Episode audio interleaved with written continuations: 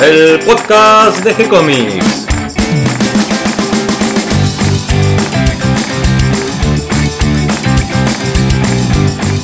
Muy bienvenidos a un nuevo episodio de G-Comics, el podcast donde hablamos de todas las técnicas necesarias para realizar un cómic, cómo dibujar un manga y todo el conocimiento requerido para dibujar esa historieta que tenemos dando vuelta en la cabeza. Mi nombre es Gonzalo García y mi intención y la de todos los que hacemos G-Comics es colaborar con aquellos que estén interesados en avanzar, en progresar, en mejorar en su formación como dibujante de cómics. Y hoy les presentamos un nuevo episodio de Mate con Superhéroes, donde entre mate y mate vamos recorriendo la historia de los héroes y villanos del cómic americano, sus creadores y las consecuencias en nuestras tierras pampeanas. Todo gracias a nuestro sabio de las tierras paralelas y realidades alternativas, Nicolás Urich. ¿Cómo estás, Nico? Muy bien, todo perfecto. ¿De qué vamos a hablar hoy? Hoy vamos a hablar de, bueno, del, del tema del momento, ¿no? De, de la saga del Guantelete del Infinito, esta saga que, que inspiró de alguna manera a, este, a esta bomba cinematográfica del, del siglo, básicamente, ¿no? Están todos muy locos con esta película. ¿Cómo se llama la película? La película se llama La Guerra del Avengers, La Guerra del Infinito, que es la tercera parte de, de- de esta franquicia de los Vengadores que empezó en el 2012. Y bueno, la viene prometiendo desde la primera, justamente, que eh, termina en esa escena post créditos con la aparición de Thanos y su búsqueda por, por las gemas del infinito. Y bueno, acá en la tercera por fin ya Thanos se hace al parecer con su mantelete y las gemas. Y parece que va a haber, va a correr bastante sangre. Pero hoy no vamos a hablar de lo que están hablando todos, que es de la película, sino de la historieta, de, la, de esta... ¿De dónde este- viene la de dónde película? viene la película? Y este camino de Thanos justamente, paralelamente, cómo es el camino de Thanos hacia las gemas del infinito en la, en la historieta, ¿no? Bien, ahora nos vas a contar de Nico, pero antes vamos a hacer un recorrido por nuestro sitio web Nicolas.online, donde tenemos historietas, cómics, manga, para todos los gustos, para los que quieran ir y leer gratis en línea. Y vos estás haciendo la serie El Vigía, El vigía. que subimos todos los miércoles junto con el podcast de Mate con Superhéroes, ¿no es cierto? En nuestro podcast de G-Comic de los días miércoles, subís una nueva página del Vigía. ¿Cómo va esa historieta? El vigía va bien, va bien. eh, hay algunas páginas que requieren menos trabajo, otras que requieren más trabajo, como la que vamos a subir esta semana. Así que va bien, yo la verdad muy contento haciéndola. Danos un pequeño consejo para nosotros los dibujantes cuando tenemos que entregar una página, estamos sobre la fecha y no terminamos. ¿Qué hacemos si nos trabamos? Porque a veces como que algún detalle, alguna cosa por alguna cuestión que se nos cruza entre las neuronas, no podemos resolver un cuadro y se nos acerca la fecha de entrega y tenemos que terminar. Bueno, yo lo que aprendí, lo que me han enseñado también es a simplificar de, algún- alguna manera el cuadro, la página, eh, que no signifique que quede menos mal, o sea, ahorrar el trabajo, o sea, no hace falta que haya perspectiva en todas las páginas o en todos los cuadros, con que haya perspectiva en un solo cuadro y después lo demás pones todo plano o algún punto de fuga chiquito, Claro, bien, porque digamos hay varias maneras de resolver la perspectiva en la página. claro. Una es como aprendemos perspectiva, que es con los puntos de fuga, pero hay otra manera de darle profundidad al cuadro, que es con planos sucesivos, a la manera de los orientales, Sí. con un primer plano, un plano medio y un plano detrás, como si fueran paneles de escenografías de un teatro que vamos poniendo uno detrás del otro y que están frontales al lector. De manera que no tenemos que complicarnos con las perspectivas, los puntos de fuga, ¿no? Claro. Y que es una manera muy práctica de resolver, que es cómo resolvían las páginas, los cuadros, los historietistas, esos grandes historietistas, puedo dar algunos nombres, Hugo Pratt, Alberto Brexia y muchos otros de aquella época que no manejaban la perspectiva, Claro. no tenían claro el concepto de perspectiva y sin embargo le daban profundidad a las historietas de esta manera. Claro, y ellos fueron los grandes historietistas, uno de los mejores de- del siglo pasado. Y si vamos a hablar de velocidad y de cumplir fechas de entrega, seguramente ellos nos podrían dar muchos consejos. Seguro, seguro. Bueno, así que queda la invitación para que el que quiera haga un recorrido por el sitio web de gcomics.online y lean, por ejemplo, tu historieta, ¿eh? Una de superhéroes argentinos, Sí. latinoamericanos, este, ahí en nuestro sitio web para, para leer gratis en línea. Bueno, volvamos a nuestro tema, Nico. Entonces, el guantelete Del infinito. Infinity Gauntlet. Que bueno, fue una miniserie de 6 episodios que se publicó en 1990-91, escrita por Jim Starlin y dibujada al principio por eh, George Pérez y en los últimos episodios por Ron Lim por un desacuerdo que hubo creativo en el medio. Pero quería más, básicamente hacer un recorrido de cómo, es- cómo es que se fue desarrollando, porque, eh, Claro, porque se toda esta- construyó muy de a poco, ¿no? Claro, toda esta saga, toda esta historia de, de Thanos y del guantelete, tiene un padre.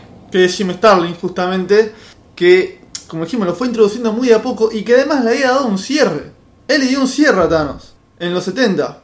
Él introduce a Thanos en la revista de Iron Man en, en un episodio que él hace el plot y lo escribe y dibuja. Y lo escribe Mike Fiedrich, un episodio de Iron Man en que eh, el protagonista era, bueno, obviamente, Iron Man, con un invitado que era Drax, que es uno de los miembros hoy en día de los Guardianes de la Galaxia del cine. Bueno, Estás hablando, creo, de Iron Man número 55 de Sí. febrero de 1973. Ahí es cuando hace su primera aparición Thanos. Bueno, acá en este episodio justamente eh, Iron Man y Drax se, como que están un poco enemistados, pero hacen como una paz entre ellos para derrotar justamente a Thanos, que fue introducido como un villano para el episodio, para llenar, pero se ve que al final a Jim Starlin le gustó mucho la idea de Thanos, porque Decime una cosa, Nico. Jim Starlin ahí dibujaba también. ahí dibujaba, claro, Jim Starlin durante la primera etapa de Thanos, la- la- su- sus primeros años, él dibujaba, escribía y dibujaba. De hecho, lle- llegó un momento que llegó a escribir y dibujar dos series al mismo tiempo. Eh, no es un gran. A mí me gusta mucho esa etapa de Jim Starlin. Después lo he visto en otros, en otros trabajos y no me ha gustado. Pero en esa época me gustaba bastante. Tenía algo el dibujo que me, que me gusta. Era expresivo. Eh, a Thanos lo hacía muy bien. Tenía un entintador que se llamaba Stirley Aloha que lo entinta en otros números que también lo hace, lo acompaña bastante bien. Así que estaba bien el dibujo. No en esta primera aparición de Thanos que era como que recién empezaba, pero bueno. eh, la, idea de Jim Starlin de Thanos es justamente hacer un paralelo a Darkseid, el villano de, de DC, el, el- gran villano de DC creado por Jack Kirby. Y Jim Starlin tiene la idea, bueno, vamos a hacer algo parecido con, con Thanos. La cuestión es que Darkseid en esa época no tenía tanta chapa. Y se- para saber que Jim Starlin creía que estaba un poco desaprovechado. Entonces Jim Starlin lo empieza a meter de a poco. Y la próxima aparición importante de Thanos es en la serie del Capitán Marvel. Eh, el Capitán Marvel de Marvel, ¿no? Y es aquí donde eh, Thanos ya empieza a tener esa eh, hambre de poder, ¿ah? Esa hambre de, de querer reconstruir el universo a su imagen y semejanza. No con las gemas, porque todavía no existía el concepto de gemas del alma, porque al principio, vamos a aclarar que al principio eran las gemas del alma, no eran las gemas del infinito, como hoy todas las conocemos. De hecho, ahora existe la gema del alma, que es parte de las gemas del infinito. Eh, en esta saga, Thanos se apodera del cubo cósmico, ese cubo cósmico clásico, la- el gran arma que tiene el cráneo rojo, el miedo de Capitán América, para hacer también desastres con el universo. Bueno, en este episodio Thanos se apodera, en esta saga, porque es una saga de varios episodios, Thanos se apodera de- del cubo cósmico y el Capitán Marvel de alguna manera tiene que frenarlo con ayuda de los Vengadores.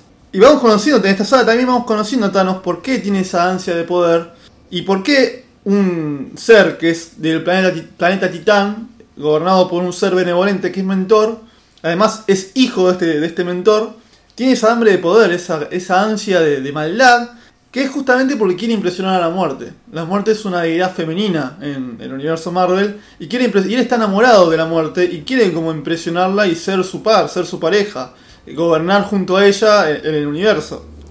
Luego de que el Capitán Marvel logra de alguna manera frenar esta, Esta locura. esta locura de Thanos y por qué Thanos quiere hacer todo esto, bueno, Capitán Marvel lo detiene. Y eh, en esta saga, que también obviamente la escribe Jim Starlin y la dibuja, Jim Starlin pasa a la serie de Adam Warlock, donde también va a continuar la, la historia de, de Thanos. Y acá ya empieza a meter las gemas de- del alma, no las gemas del infinito porque no existían. Las gemas del alma y ya es como el aparato a, a- a dominar de, de Thanos, ¿no?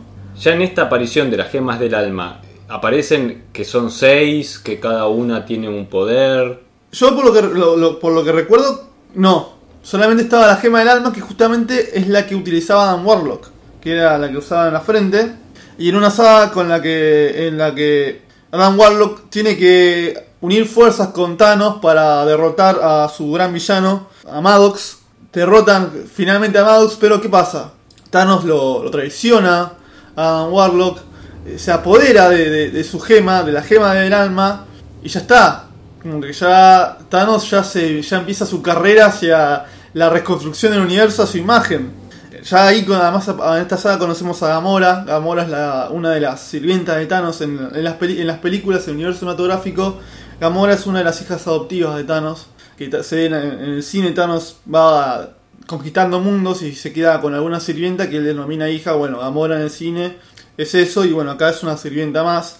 Que también Thanos de algún modo traiciona y asesina. La, manda a, a una nave y explota la nave con ella adentro y muere. Ya Warlock sabiendo de que Thanos se apoderó de la gema, viaja a, a la Tierra a encontrarse con los Vengadores. Y es acá que hay una especie, se, se arma alguna especie de crossover, porque es una historia que empieza en la, en la serie de Adam Warlock y continúa en un episodio de los Vengadores para volver a la de Adam Warlock.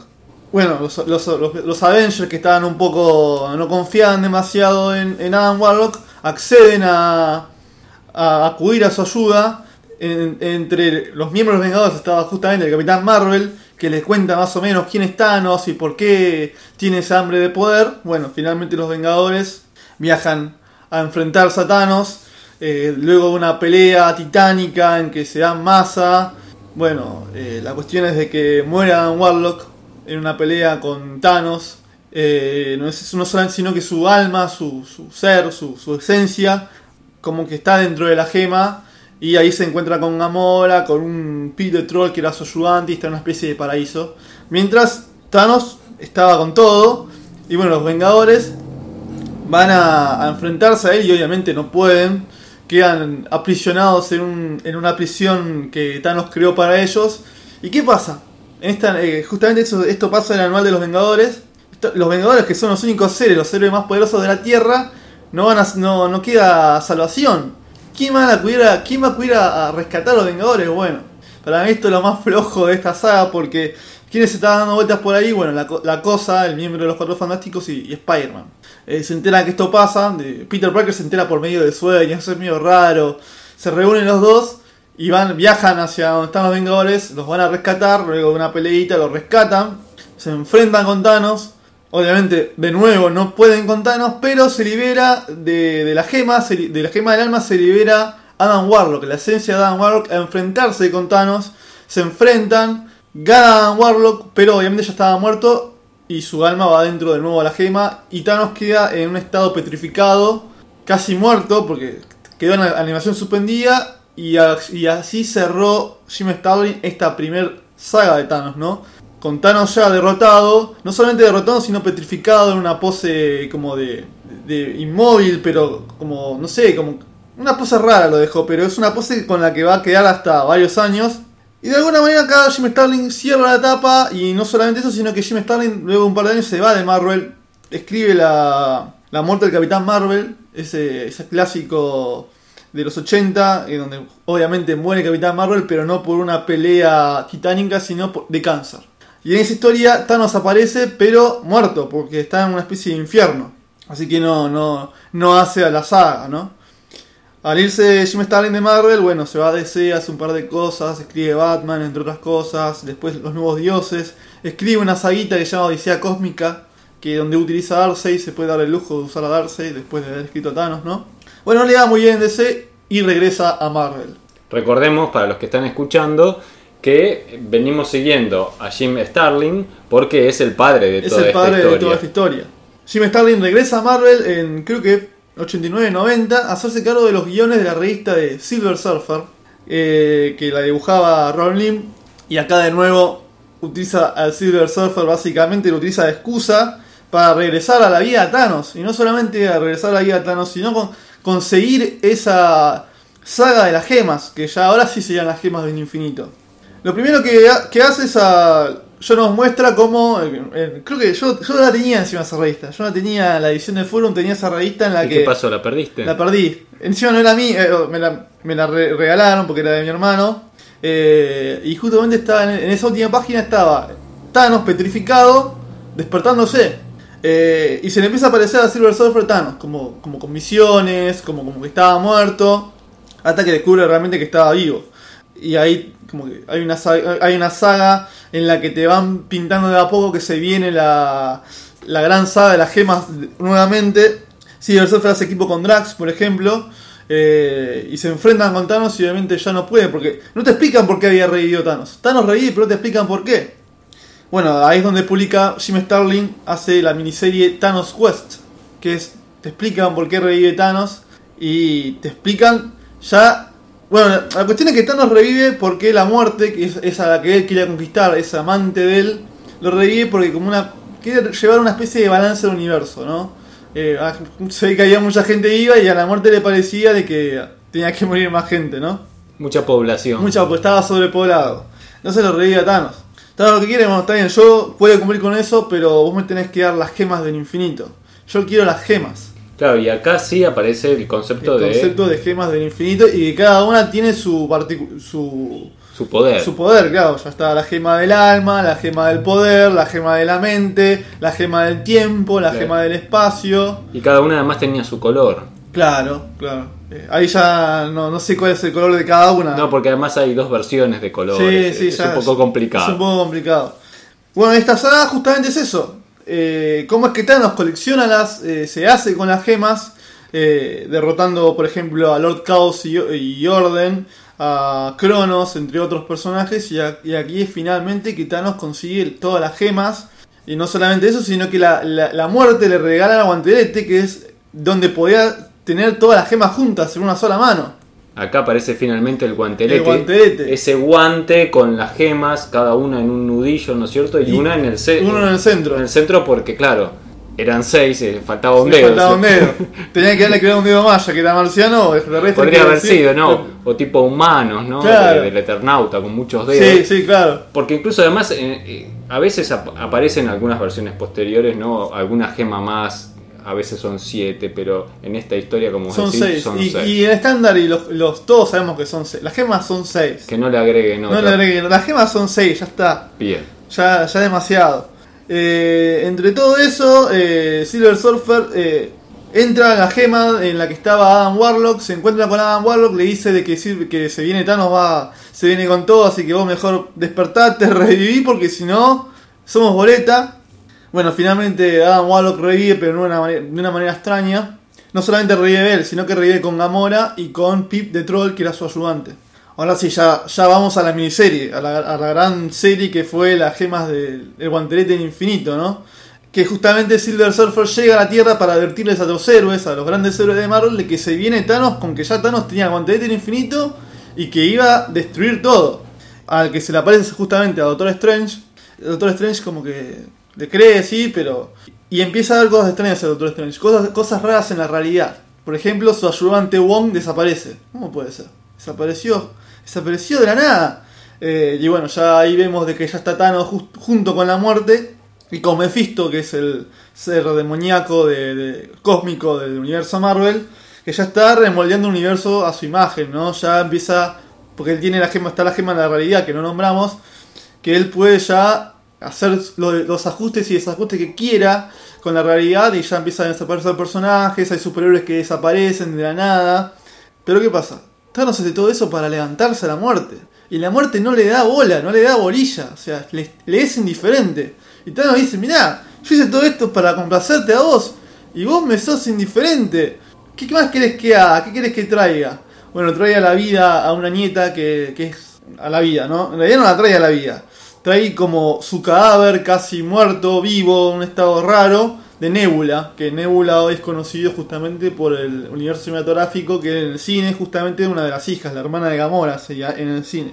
Y bueno, la lleva, la trae la, la, abuela de la vida para hacerla sufrir. Mira, estoy haciendo todo esto para, para aunque sea tener un, un gesto de voz hacia mí, le dice a la muerte, y la muerte sigue con cara seria, sin darle bola, no le dice nada, no le dice muy mal, muy bien, no le dice nada. Mientras tanto, justamente eh, Adam Warlock llega a la Tierra, pero eh, como que reviven unas personas que habían, muerto en un accidente, toman el cuerpo de esa gente y ese cuerpo como que se va, por ejemplo, ¿no? Hay una persona X que de, golpe empieza a tener la piel naranja como la de Adam Warlock, ¿no? La, persona que murió tiene adentro el alma de Adam Warlock y empieza a tener la piel naranja y se empieza a transformar en Adam Warlock. Gamora también y su también. Pero Gamora desaparece, ¿por qué? Porque Thanos había empezado a jugar con la realidad y, justamente empiezan a desaparecer los héroes. Por ejemplo, eh, no, hay, varios mutantes, hay varios de los X-Men que no están, algunos Vengadores también desaparecen. Eh, entonces el Doctor Strange empieza a acudir a todos los seres porque sabe que se viene el, gran desastre, ¿no? Y acude, acuden casi todos los que quedaban, que eran muy pocos. Entre ellos el Increíble Hulk, Capitán América, Wolverine, Spider-Man, She-Hulk, entre otros. Y bueno, llega Adam Warlock. Ah, no, el primero llega Adam Warlock eh, a buscar a Doctor Strange. Porque estaba justamente, ahí estaba Silver Surfer y van a buscar a Silver Surfer. Y es ahí que acuden a todos los héroes. Y bueno, Adam Warlock empieza a comentar el plan. Miren, tenemos que atacar a Thanos porque se va a venir todo, va, va a ser un desastre. Arman la estrategia. Y mientras los héroes van a dejar el espacio y enfrentar a Thanos, Adam Warlock eh, busca a los seres celestiales. Los seres celestiales son los seres más poderosos de Marvel. Algunos son portadores de gemas, otros no. Eh, para que se unan y, destruyan a Thanos, porque si no es el fin de, todo. Y como que no le daban mucha bolilla a algunos, por ejemplo a Galactus, que es uno de los grandes villanos de, Ma- uno de, los grandes villanos de Marvel, que hasta la llegada de Thanos se- era uno de los más poderosos, pero bueno, Thanos llegó y lo destronó. Eh, no le da bola y, y Galactus sigue su camino, pero algunos sí. Bueno, la cuestión es que los seres van a enfrentar a Thanos, pero Adam Warlock es un guacho y es solamente un cebo, una extracción eh, los superhéroes para Thanos. O sea, es para que Thanos se entretenga matando a los superhéroes mientras los celestiales van y se enfrentan a él. Obviamente Thanos lo destroza a los superhéroes, los hace bolsa, porque tiene guantelete, tiene todo. Y, Ta- y Adam Warlock y Silver Surfer, porque está comiendo con Silver Surfer, llegan con los celestiales. Quiero llegar hasta acá porque si no vamos a hacer demasiados spoilers y está bueno que la gente lo lea. Eh, Sí, creo que contaste bastante la historia como para nos demos una idea por dónde va el asunto. por dónde va el asunto. Y además, reí algo importante que es algo que podría llegar a pasar en la película. Ya la he nombrado y no lo quiero volver a nombrar. Porque además te lo dicen en, el universo cinematográfico, hay, hay un gran rencor de un personaje en especial, los Thanos, que encima en la historieta se, se hace del guantelete en infinito en un momento. Y eso puede llegar a pasar en la película, por eso no lo quiero decir. Sí, digamos que además, a falta de universos, eh, se ha creado un universo cinematográfico ahora dentro de Marvel que no coincide exactamente, tiene puntos en común Sí. muchísimos con, con- con las historietas, con los cómics. Hay mucha coincidencia, pero también muchos. Por ejemplo, en esta, esta historia, guantelete infinito es muy importante Silver Surfer, que obviamente en la película no va a aparecer. ¿Y por qué no aparece en la película? Y porque Silver Surfer pertenece a Fox, como por ejemplo Galactus también. Hay un montón de mutantes, Wolverine, eh, Cyclops aparecen, van o a sea, pelear hay con una, hay no una aparecen. cuestión de derechos con otro estudio cinematográfico. Claro, Y por esas razones, a veces de negociación, a veces económicas, eh, aparecen unos o hay variantes en un universo y otro, ¿no claro, cierto? exactamente. Y bueno, por eso hay algunos personajes que son importantes que no van a aparecer en, en el guantelete del infinito. Que hoy, hoy justamente ya no hay problemas porque... ¿Por qué? Porque la Fox es de Disney. Pero bueno, sé que hay un contrato legal en el medio que pertenecen hasta ci- cierto año, pertenecen a la Fox, creo que hasta 2019. Bueno, así que los que les guste estas curiosidades de las diferencias entre una versión y otra pueden leer por un lado el Guantelete Infinito y por otro lado ver la película de Infinity War Infinity que War. actualmente está en los Bueno, cines para, vamos a, para compararnos. La cuestión es de que el Guantelete Infinito fue un éxito rotundo. Que, bueno, Jim Starlin le da un final. Tiene un final al Guantelete Infinito. Pero ¿qué pasó? Como pasa siempre en el mercado yankee, Si se vende bien, si se vende bien hay que seguirla. ¿Y, Y qué pasó? sí. La siguieron. Con justamente una saga que tiene el nombre de la película: Infinity War. Que repiten el equipo eh, Jim Starlin y Ron Lim, que es el dibujante que reemplaza a George Pérez en el Guantelete del Infinito. Que acá ya no es lo mismo. Para, a, a mi gusto, eh, la arruina un toque. Después, además, sale la serie de Adam Warlock de nuevo, que también la escribe Jim Starlin, que también continúa con la historia. Y después de eso sale otra, que se llama Infinity Crusade, la Cruzada Infinita. O sea que es una saga extensísima y creo que para mí lo importante era mencionar la que... El Guantelete del Infinito, que para muchos es la saga de Marvel. Voy a dar mi opinión personal. Yo no creo que sea la, saga- la mejor saga de Marvel. pero ha sido una saga Ha sido exitosa, una saga exitosa. con muchos seguidores y con sus secuelas. Con sus secuelas. Que incluso ha llegado al cine. Y además, además se siguen haciendo. Hay otras sagas, por ejemplo, hasta hace muy poco llamó una saga que llamó Infinity, que la escribió Jonathan Hickman, que salió creo en 2013 o 2014, que de nuevo con Thanos. Eh, hay- actualmente hay una saga que se llama Infinity Countdown, está la serie de Thanos. hay otros. Thanos se ganó su lugar. Thanos se ganó su lugar y creo que como villano poderoso destronó a varios. Y podría decirse que es el gran villano ultra poderoso de, de la historieta yankee, ¿no? Se podría decir eso. Aunque a mí no me gusta más. Yo soy muy me entiendes sacar la camiseta y la verdad que para mí el villano más grosso es Darcy, pero bueno, eh, Thanos es el más popular. Y ya yendo al cine, la verdad que estoy muy expectante porque bueno, todas las películas de Marvel me han gustado bastante. eh, así que bueno, vamos a ver con qué nos encontramos. Bien, bueno, entonces este, podemos decir una vez más que pareciera que la unión entre Marvel y Disney no ha arruinado a los superhéroes, No, para nada. sino que ha revivido varias, varias versiones, historias, series, crossover. Claro. En el cómic puede ya ser que haya salido un poco perjudicado, pero en el cine estamos todos muy contentos. Bueno, creo que hicimos un lindo recorrido por toda la historia del guantelete del infinito, contamos las historias de, de las gemas, estas gemas del alma, que después se convierten en las gemas del infinito, con Sí. todas sus partes, Sí. eh, las seis. Ya llegamos a la conclusión que no son siete, son, Son definitivamente seis. Que hubiese estado bueno que tenga un dedo más Thanos Claro, para que vayan para que todos vaya- los nudillos. claro. Pero bueno, está lindo el diseño del Sí, a guante. mí me gusta el guante. El guantelete está muy bueno. Además la tapa de George Pérez está buenísima, esa tapa con Thanos bien en primer plano con la con el guante y todos los héroes ahí chiquitos que lo Es como rodean. una buena síntesis gráfica de toda la Sí, historia. sí, sí. Y George Pérez está muy lindo el dibujo de George Pérez, esos cuatro números y medio, porque encima deja, el, el número 4 lo deja por la mitad, ni siquiera lo llega a terminar, lo deja por la mitad. Está muy bueno, después llega Ron Lim y a mi gusto no, no eh, o sea, no dibuja mal, pero al lado de George Pérez no, no tiene nada que hacer. Bien, bueno, queda la invitación entonces para leer. Creo que es un buen, una buena sugerencia. No contaste el final. No, no quedó la el intriga final. por No si miran la película o por si leen Claro. la serie. Sí, bueno, sí, se van a encontrar ahí a ver cómo se resuelve Porque, esta historia. o sea, para mí no va a tener nada ¿no? de la- del, del cómic, pero parte del final puede llegar a estar y por eso no lo quiero mencionar. Bien, bien. Espero que toda esta información les resulte útil e interesante. Les damos la bienvenida a todos los que se sumaron en el episodio de hoy y gracias a todos los que nos comparten en sus redes sociales y ayudan a que cada vez seamos más. Recuerden que pueden escucharnos en iTunes y en Evox y que si les gustó el programa pueden darnos un me gusta, escribirnos una reseña, ponernos las estrellitas que nos merecemos. Recuerden que en nuestro sitio web de gcomics.online van a encontrar abajo del post de, cada que acompaña a cada uno de los audios de nuestros episodios del podcast, van a encontrar ahí abajo un formulario, pequeño formulario donde pueden hacernos acercar sus sugerencias, sus ideas, propuestas para futuros programas. Así que bueno, nos pueden escribir ahí, además pueden ir a la parte central de comics.online y ahí pueden leer los cómics, los mangas, eh, las tiras cómicas también que tenemos para ustedes. O si lo prefieren, nos pueden escribir directamente desde el Facebook. Les responderemos siempre con alegría y continuaremos publicando nuevos episodios. Gracias y hasta la próxima. Gracias, Nico.